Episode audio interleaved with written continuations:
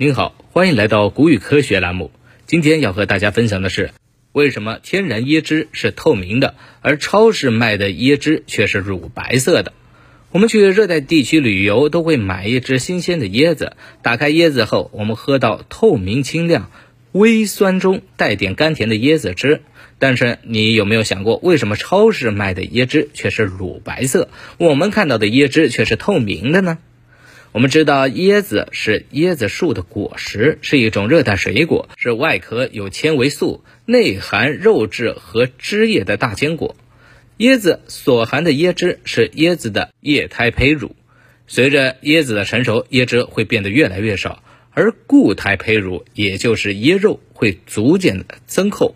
我们在超市买的各种包装的乳白色椰汁，其实是把椰子中的椰肉。刮出、烘干或直接热烫、磨碎、过滤得到的椰奶粗品后，再经过加热、离心脱脂、调配、均质乳化等工艺流程加工的产品。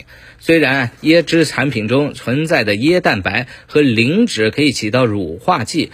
作用附着在椰油的表面，阻止椰油絮凝合并，使其自然呈现乳化状态。但是这种天然乳化的稳定性极低，这样加工过程中容易分层，出现奶油层和乳清层分离。因此，椰奶中添加了 GB 二七六零食品添加剂使用标准允许范围的乳化剂，以达到延长货架期的目的。当然，为了保证椰汁产品的香甜口感。